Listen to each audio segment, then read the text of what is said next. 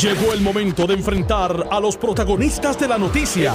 Esto es el podcast de Noti 1630. De frente con el licenciado Eddie López. Buenas tardes, Puerto Rico. Bienvenidos a De Frente. Este que les habla el licenciado Eddie López. Hoy jueves 9 de julio del año 2020. Ahora sí, a 30 días exactos para celebración de las primarias, donde habrá una participación bastante eh, reñida de candidatos que se someten al escrutinio de ambos partidos. Y esto tiene que ver eh, particularmente a que se da una primaria por primera vez en la historia en el Partido Nuevo Progresista que, como decían los compañeros esta mañana de Sin Miedo, pues se da con el Partido Nuevo Progresista en el poder. De ordinario cuando se han dado las más controversiales y las más recientes han sido cuando el Partido Nuevo Progresista no está en el poder y se unifican no solamente en su ideal, sino también en la situación de criticar la agenda de gobierno o lo, que haya, ¿verdad? Eh, la, obra de gobierno de un partido contrario. Y ese no es el caso ahora. Y está bastante complicado el poder hacer esa unificación que históricamente se han hecho, por más cruentas que hayan sido y reñidas las primarias, ahora va a ser muy difícil para muchas de las figuras principales, muchos de los líderes principales del Partido Nuevo Progresista, eh, reunirse o, de, algún modo dar, revertir sus posiciones eh, que han eh, expresado hasta la fecha. en el día de ayer, me hacen llegar una columna de uno de nuestros colaboradores, el licenciado Gerardo Antonio Cruz y Maldonado, Doñito Cruz, excomisionado del Partido Popular Democrático, con una data interesantísima que tiene que ver con la participación no solamente en primarias, sino en las elecciones y cómo ese voto íntegro que cobra una importancia adicional este año se va a dar. En la línea telefónica tengo al licenciado Cruz Maldonado. Buenas tardes, Toñito, bienvenido. Saludos, Eddie, para ti, para los amigos de Noti1. Siempre, siempre un placer estar contigo. Eh, vi la columna que presentaste ayer en la vía electrónica. Eh, la voy a subir a mis redes pronto para que lo puedan los compañeros y los amigos, eh, ¿verdad? ver todo la todo el despliegue de lo que haces, pero particularmente los datos de voto íntegro. Cuéntame cuál es el propósito de la columna, primero que nada, y hacia dónde va, ¿verdad? En, en cuanto a la demostración no solamente para el Partido Nuevo Progresista, sino también para el Partido Popular. Claro, eh, para mí el voto íntegro lo es todo. Eso, el voto íntegro marca lo que la gente en la calle llama y lo que estudiamos este fenómeno, eh, lo que llamamos el corazón del rollo. Estas personas que no importa qué van a acudir a votar por el partido eh, político de su preferencia, eh, no importa las circunstancias, ¿no? Eh, votan ciegamente, por decirlo de, alguna manera. Ese voto se refleja principalmente en la papeleta estatal. De hecho, hasta hace dos códigos atrás, eh, eh el, voto íntegro era el que se utilizaba en la papeleta estatal para decir si un partido quedaba inscrito o no. Ahora es otra fórmula, ¿verdad? Eh, pero ese básicamente es el corazón del rollo de cada partido. Lo que nosotros planteamos es, y, y la importancia de este artículo es porque dada las circunstancias muy particulares, ¿verdad? De estas primarias y de estas elecciones, eh, y sumándole el hecho de que ya se venía registrando una reducción de esa base electoral que tenían los partidos principales, entiendo el Partido Progresista y el Partido Popular Democrático, pues me parecía prudente que la gente entendiera, ¿verdad?, cuál era el escenario antes del, del 9 de agosto, que es la primaria, el primer evento electoral que vamos a entender de importancia en este proceso de COVID, y lo que se puede esperar inclusive en las elecciones generales.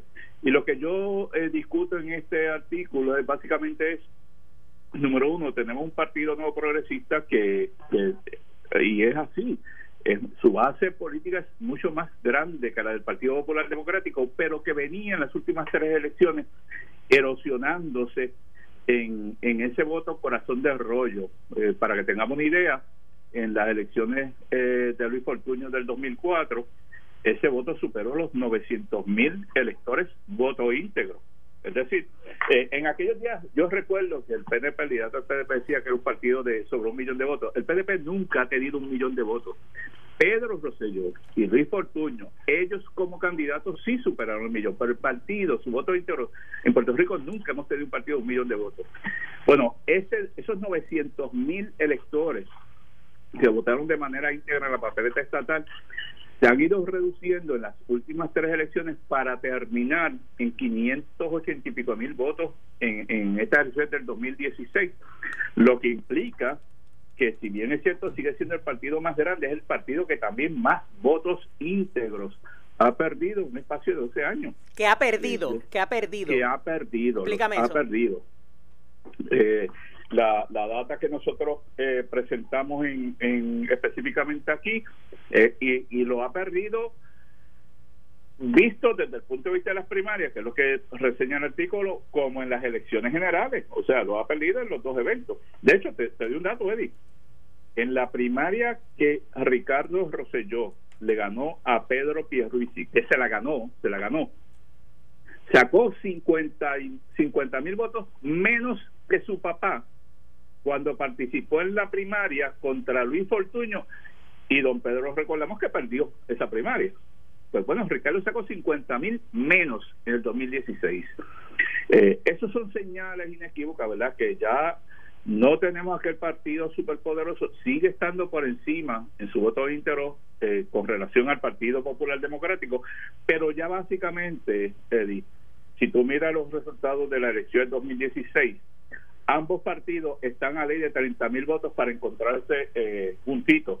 El PNP sacó 585 mil votos íntegros y el Partido Popular Democrático 525 mil, más o menos, eh, bueno, son 60 mil votos más o menos.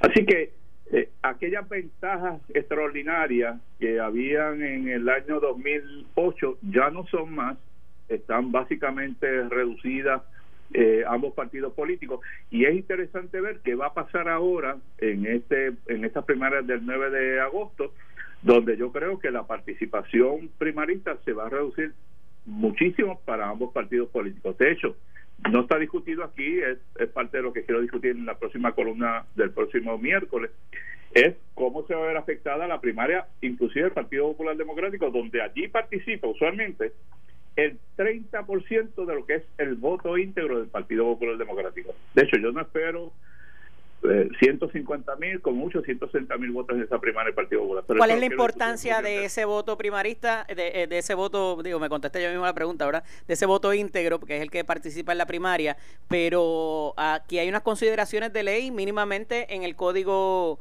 electoral eh, recién adoptado que, que van a, a lo que es la contabilización de ese voto íntegro. Bueno, en, en términos de lo que es el nuevo código electoral aprobado, eh, en, lo único que cambia para lo que estamos discutiendo es cómo, tú, cómo un partido queda inscrito, ¿verdad? Y, y ahora es el voto por el partido, no, no poco importa ya el, aquellos por ciento. Eh, pero, pero en lo que se refiere a participación de, de primaria, eh, lo, lo que planteo es una reducción grandísima para ambos partidos. Esto, claro, no al extremo que veamos que o el Partido Popular o el Partido No Progresista reduzcan ese voto íntegro en menos 25%. L- Lo que quizás la gente va a estar mirando, y un planteamiento que está haciendo el Partido Popular Democrático es que, y eso pues no está maduro todavía, ¿verdad? Mm. es el hecho de que en, en otra parte del código, en lo que se refiere a quién, quién es el partido que puede presentar el nuevo presidente de la Comisión Estatal de Elecciones para el año que viene, es el partido que más voto íntegro acumule en una elección general, Aún siendo, Sí. aún siendo que no gane la elección ese partido. aún siendo que no gana la elección. Pero fíjate, Eddie, que inclusive aprovecho la oportunidad para decirte lo siguiente. El PNP hace ese cambio por una razón obvia. El Partido Popular Democrático, la última vez que ganó el voto íntegro, lo fue en el año 2000, en el momento que Sila Calderón ganó la, la gobernación de Puerto Rico. Pero hay que tener cuidado porque en el año 2012, cuando ganó Alejandro García Padilla, estuvo a ley de tres mil y pico votos para ganar el voto íntegro del PNP. O sea, que, que el PNP no puede apostar a que eso siempre de manera así, de que es un partido tan y tan grande que se gana el Partido Popular Democrático incluyendo su voto íntegro en cualquier momento. No siempre es así. Eh, el 2012 estuvo a punto, ¿verdad? Unos factores ahí impidieron para que eso no ocurriera. Eh, así que en un momento en que estamos viendo cómo se está reduciendo dramáticamente el voto íntegro del PNP, en, en, un cuatrenio que ha sido tan volátil para ese partido, habría que ver qué puede pasar el, próximo 3 de noviembre. A eso quería ir, Toño, porque terminas la columna en una reflexión a los efectos de que puede pasar el 9 de agosto. Eh, ¿Entiendes que quizás esta circunstancia atípica para una primaria del PNP, estando en el poder, estando en la administración, teniendo eh, la mayoría en ambos cuerpos legislativos, esto pudiera incidir sobre ese voto íntegro número uno y número dos? sobre las posibilidades de algunas eh, de, la, de los funcionarios electos en, en, volver a, ser reelectos? Sí, eh, eh, lo, lo, que estamos diciendo al final del escrito es lo siguiente, básicamente. Este, cuando y, y voy un segundo atrás. En el 2017, varios medios escritos del país pronosticaban que la participación en el plebiscito de ese año aquel plebiscito 2017 que impulsó Ricardo Rosselló el Partido Nuevo Progresista, eh, muchos, los medios principales del país eh, hacían un vaticinio de una participación que sobrepasaba el 70%. Yo creo que yo fui la única persona que me atreví a decirlo a los medios. Yo participaba en un programa los sábados ahí en Noti1, que mi estimado no decía que no iba a, sobrepasar el 25%, de hecho votó el 23%. Y, y me arriesgué a decir eso porque yo yo analizo las primarias de todos los partidos políticos, los eventos electorales intermedios, para conocer cómo se está moviendo ese corazón de arroyo de cada partido.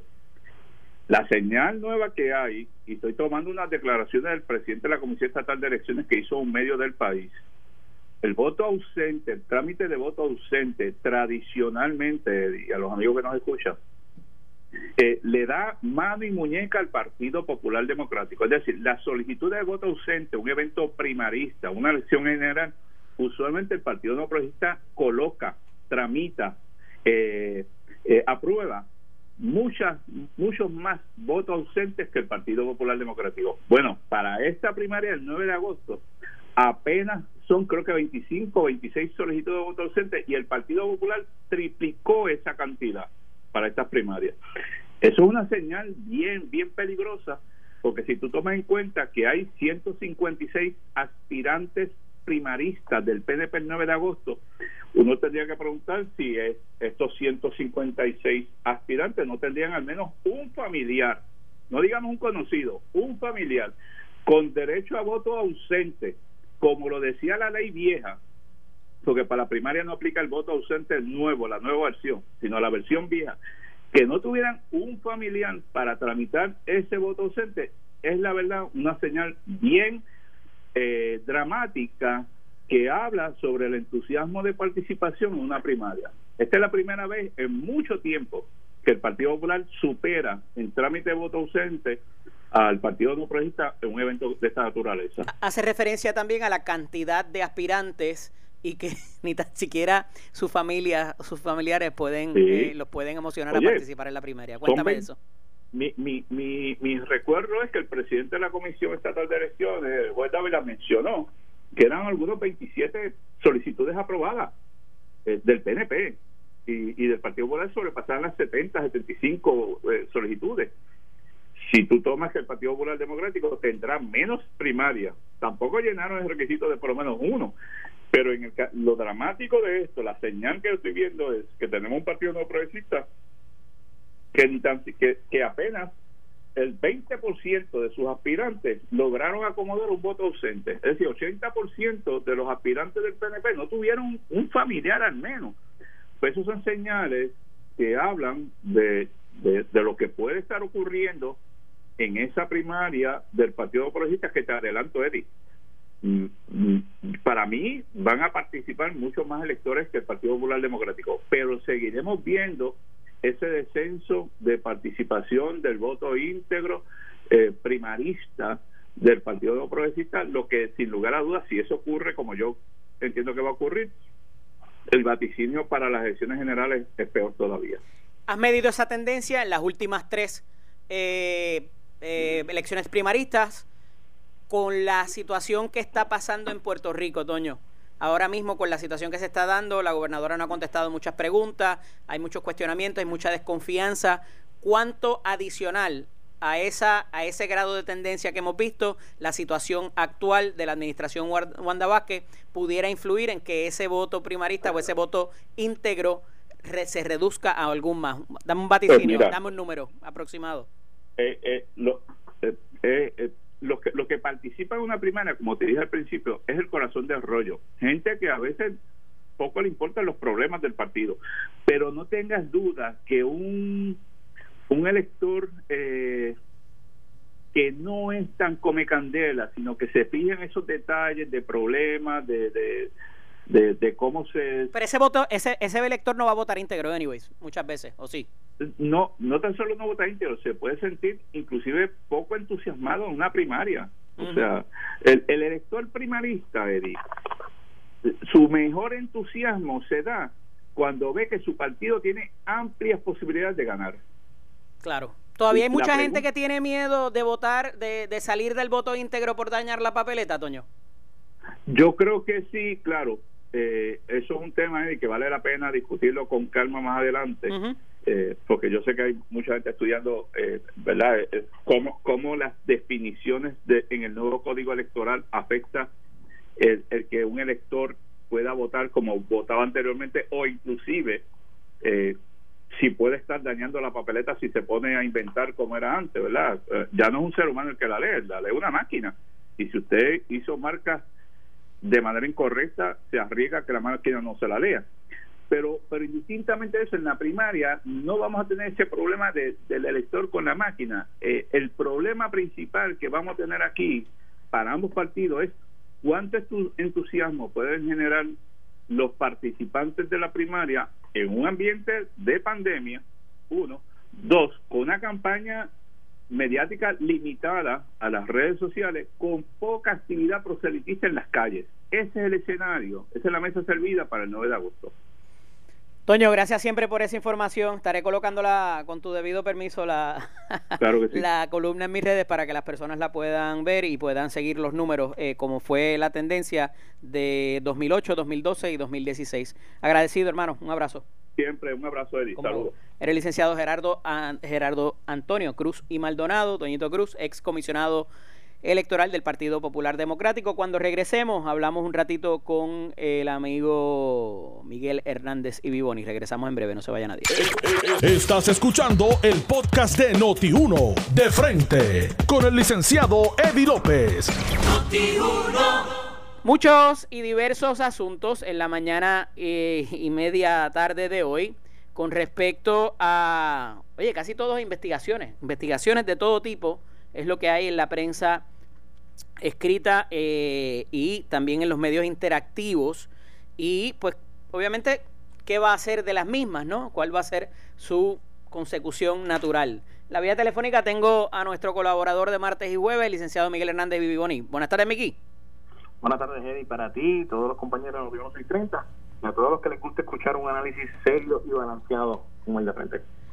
Eh, gracias siempre por estar disponible, Miki. Eh, mucho de qué hablar, tenemos muchos temas, eh, pero todo, todo se centra, parece centrarse sobre lo que es eh, la situación en que se encuentra la gobernadora.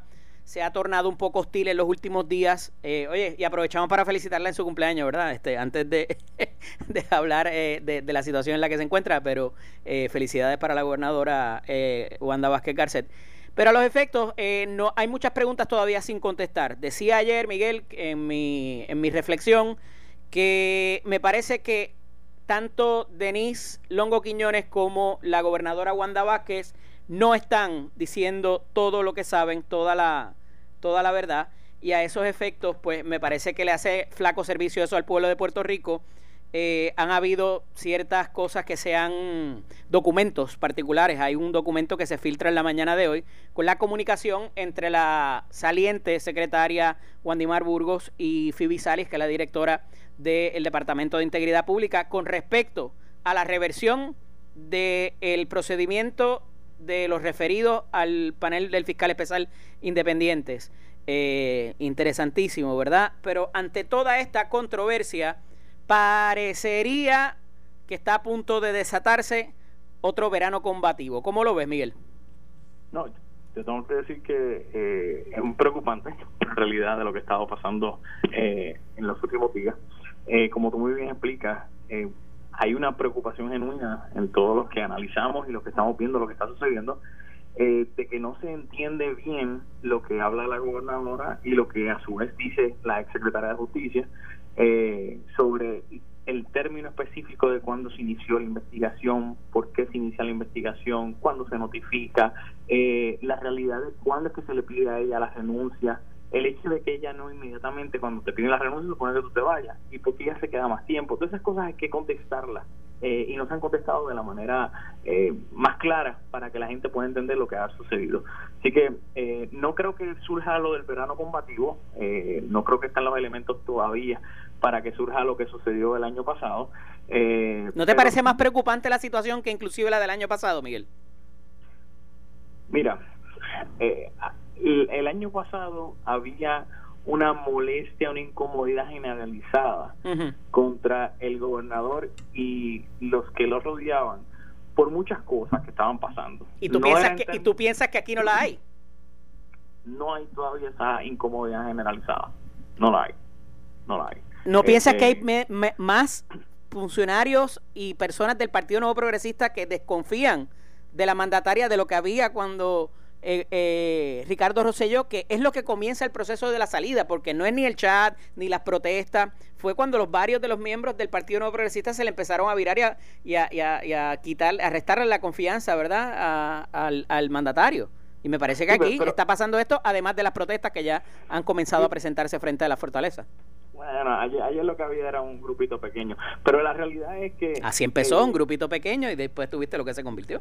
Eh, eh, el, el, año pasado, el año pasado lo que, lo que nosotros vimos fue eh, unas acciones que tomó el gobierno donde se mofaban, había muchas cosas que se estaban haciendo que, que todavía están bajo investigación, que realmente denotaban una administración que no estaba dando la seriedad de lo que se de lo que se estaba haciendo y en, términos de eso muchos de los eh, de la clase política cuando vio esa molestia en el pueblo entonces comenzó a virarse contra el gobernador Ricardo Rosselló. En este momento yo no veo en el pueblo esa incomodidad, aparte de que estamos a solo 31 días de una primaria, donde muchos de la clase política van, entienden que eso se va a adjudicar ese próximo 9 de agosto. Así que no, no creo que todavía haya el ambiente como sucedió el año pasado.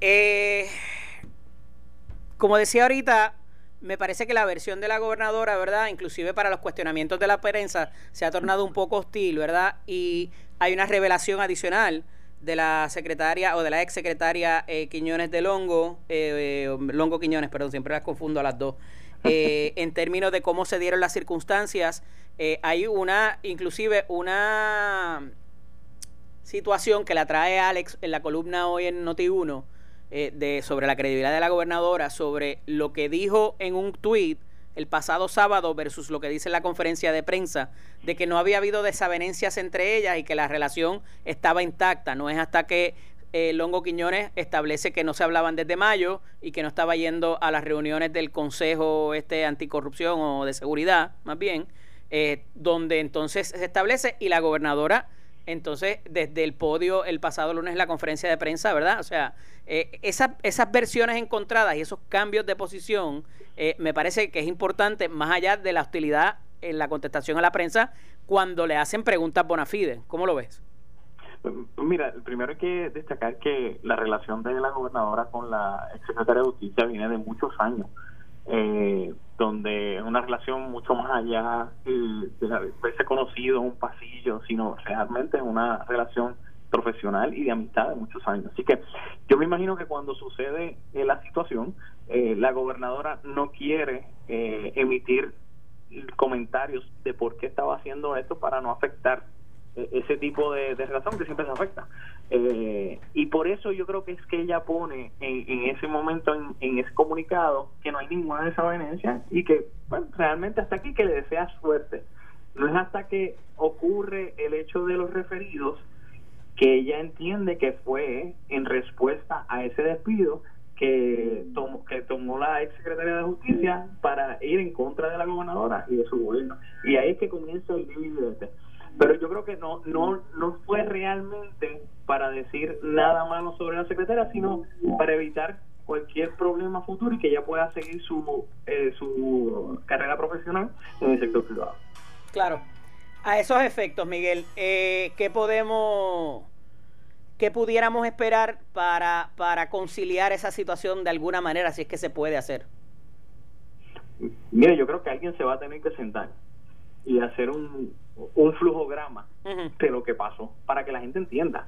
Eh, yo creo que la gobernadora sacó unos documentos, como hizo con lo de las pruebas COVID también, eh, y que en ese momento alguien dice, mira, aquí hubo una notificación de parte de Tatito Hernández que vino con una querella. Él fue el 27 de enero. Eh, de ahí se inicia el proceso. Eh, eh, justicia en su investigación inicial entendió que podía ser una investigación adicional y notifica al FEI en tal fecha y aquí está la prueba.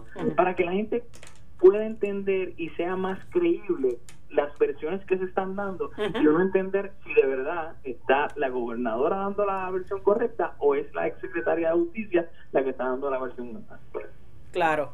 Mira, eh, otra cosa que, que se da es que ayer se anuncian y le empiezan a llegar los referidos a las personas que pues obviamente ya como que un poco se sabía que iban a estar en ese, en ese tipo de situación, entre ellos el senador Nelson Cruz, la senadora Evelyn Vázquez y su esposo, y así lo afirman en la mañana de hoy. Ayer la noticia había sido que no habían recibido ningún tipo de, eh, de, citas, de notificación por parte del FEI, lo cual es, eh, de acuerdo a la ley del FEI, algo, un detalle muy importante que, ¿verdad? que, tiene que ocurrir.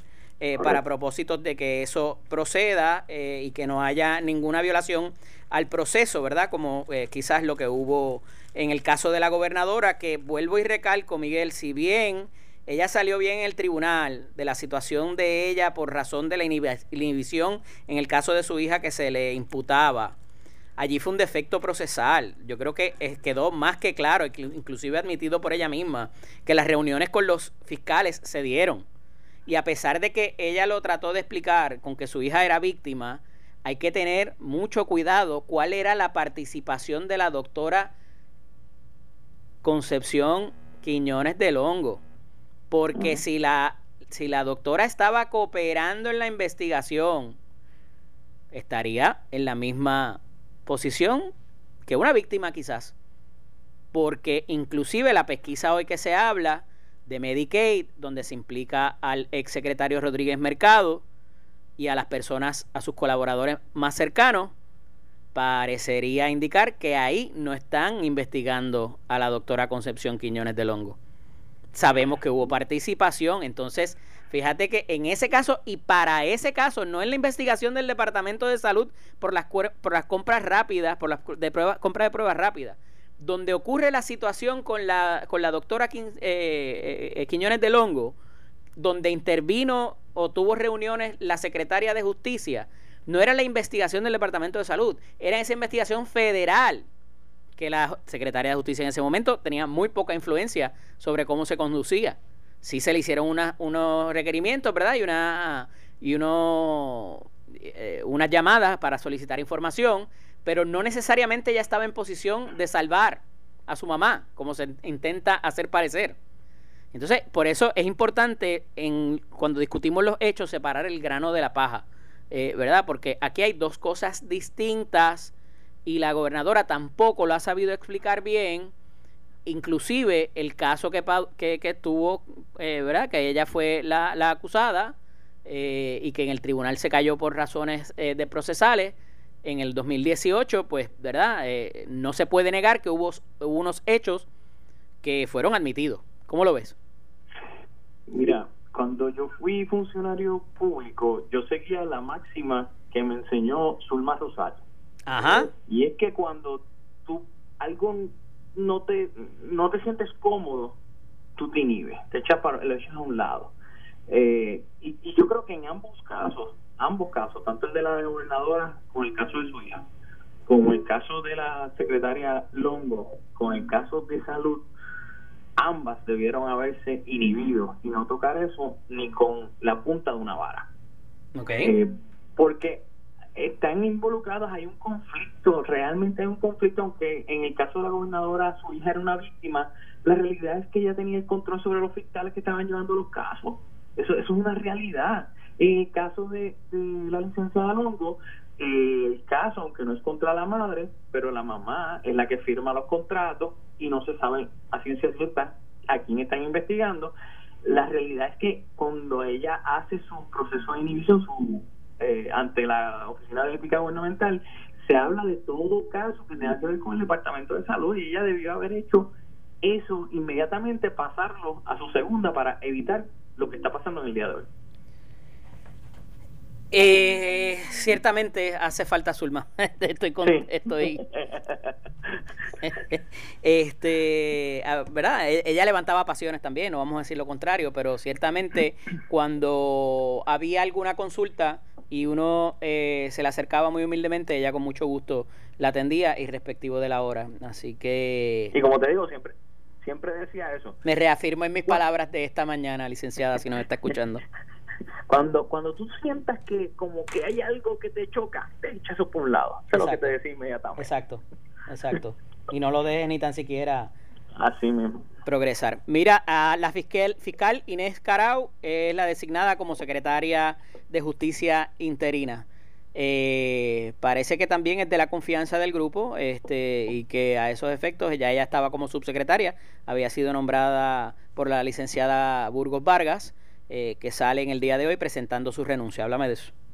Mira, ella es de, del área oeste, eh, lleva muchos años en, el servicio público como fiscal, eh, conoce el departamento a la sociedad, inclusive, como tú muy bien estás diciendo, había, había sido nombrada como subsecretaria a esos efectos, así que le le envío el mayor de los éxitos en esta encomienda que tiene ahora de poner nuevamente sobre sus pies al, Departamento de Justicia y que le devuelva la credibilidad al departamento que ha estado en tela de juicio en los pasados días.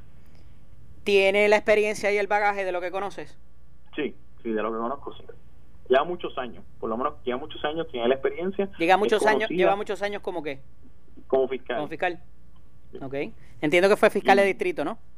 Correcto, correcto. Y obviamente tiene respeto de la clase tocada, la gente lo conoce, los jueces, eh, y conocen. Vamos a ver eh, eh, cómo son sus dotes de administración y sobre todo de, de cirujana para poder este hacerle una un cambio completo al Departamento de Justicia en estos momentos que lo necesita. Definitivamente. Mira, ya para concluir, hay una hay un pequeño una pequeña noticia en el, en el periódico en la edición de Metro de hoy donde se le hace referencia a lo que está pasando en la Cámara y lo que se está solicitando que haga la Cámara. Ayer hablamos con Connie Varela aquí, habíamos hablado con el, con el portavoz de la mayoría, Tatito Hernández, donde solicita que, si bien es parte del proceso de residenciamiento ante la Cámara de Representantes, hay que hacer una investigación preliminar. Y el portavoz de la mayoría, Gabriel Rodríguez Aguiló, dice, no, eso no es tiempo todavía, hay que ver ya parece, a mí me pareció esta expresión de Gabriel, y con lo que lo respeto, lo distingo y lo quiero, eh, me parece algo, ¿verdad? Vamos a ver qué pasa en la primaria, por si acaso, porque si ya le empezamos a investigar y Wanda Vázquez gana la primaria, eh, tú sabes, nos vamos a ver en una posición difícil. La realidad es que ha sido solicitado por los dos partidos de minoría, que se haga la, investigación preliminar que exige el proceso. Y si bien es la, el inicio del proceso de residenciamiento, hay una columna hoy de Udaldo Baez Galip en el periódico Nuevo Día excelente sobre estos procesos y los que se han llevado y los que él participó cuando fue legislador. Pero regreso a la historia de, de Gabriel Rodríguez Aguiló, donde pues pudiera interpretarse que vamos a dejar que el tiempo pase y entonces investigamos. Oye, esto se acaba ahorita, Miguel. Entonces eh, es un proceso complicado y mínimamente deberían llevar a cabo la investigación porque es su deber ministerial de la Cámara de Representantes ante, ante estos hechos presentados. ¿O igual crees que eso no se deba, eh, como me dijiste ahorita, que tampoco hay ambiente para eso como para el verano combativo? Bueno, primero quiero aclarar algo. Yo creo que eh, la delegación del Partido Popular no tiene en estos momentos eh, la estatura moral para poder pedir nada. Porque en su momento, cuando Aníbal Acevedo Vila fue acusado de 24 cargos, no hicieron nada en la Cámara de Representantes. No tienen la estatura moral para hacer, para pedir nada, exigir nada. Habiendo dicho y como eso estuvo mal, pues lo vamos a seguir haciendo mal. No, no, no, no, no, no, por eso te digo, vamos a, ese, ese, eso es para decirlo de una, una vez y por todas, porque creo que uno tiene que ser consistente siempre en el momento de hacer los señalamientos. Eh, en cuanto a lo que están planteando, la realidad es que hay un referido, aquí no hay una acusación, se está hablando y nadie sabe lo que está sucediendo. Yo creo que sí se debe iniciar un proceso investigativo en la ¿Eso es lo que se está pidiendo? Claro, claro, pero pero no porque me lo pide el Partido Popular porque no tiene la estatura moral para pedirlo, ¿entiendes? Pero es que es la es la responsabilidad ministerial del cuerpo. No, de, no de la minoría, no del, partido. lo que pasa es que ellos no pueden exigirla cuando ellos no lo hicieron, no tienen que ser consistentes, es lo que te estoy planteando. Habiendo dicho eso, creo que sí, que el, la Cámara de Representantes debe iniciar aunque sea una investigación. Lo que pasa es que en el proceso primarista se está todo se está desligando, se está lindando a esta eh, a estos bandos y puede eh, causar que no se le dé la seriedad a un proceso como el que se tiene que hacer y se esté diciendo que es para atacar a una persona que está en una primaria, que eso es en 30 días, es en 30 días la primaria. Así que, pero que, que se pueda activar el proceso de iniciar una investigación, eh, radicando una resolución de investigación a los efectos en la Cámara de Representantes y se comience a verificar qué es lo que dicen los informes, pues mira que lo hagan, pero yo creo que para eso existe en estos momentos el, la ley de, del panel de fiscales especiales independientes, para eso se creó, para que trabajen con los asuntos criminales de aquellos funcionarios eh, en la rama ejecutiva legislativa municipal. Miki, gracias siempre por estar disponible. Hablamos la semana que viene. Esto fue el podcast de Noti1630. De frente. Con el licenciado Eddie López. Dale play a tu podcast favorito a través de Apple Podcasts, Spotify, Google Podcasts, Stitcher y notiuno.com.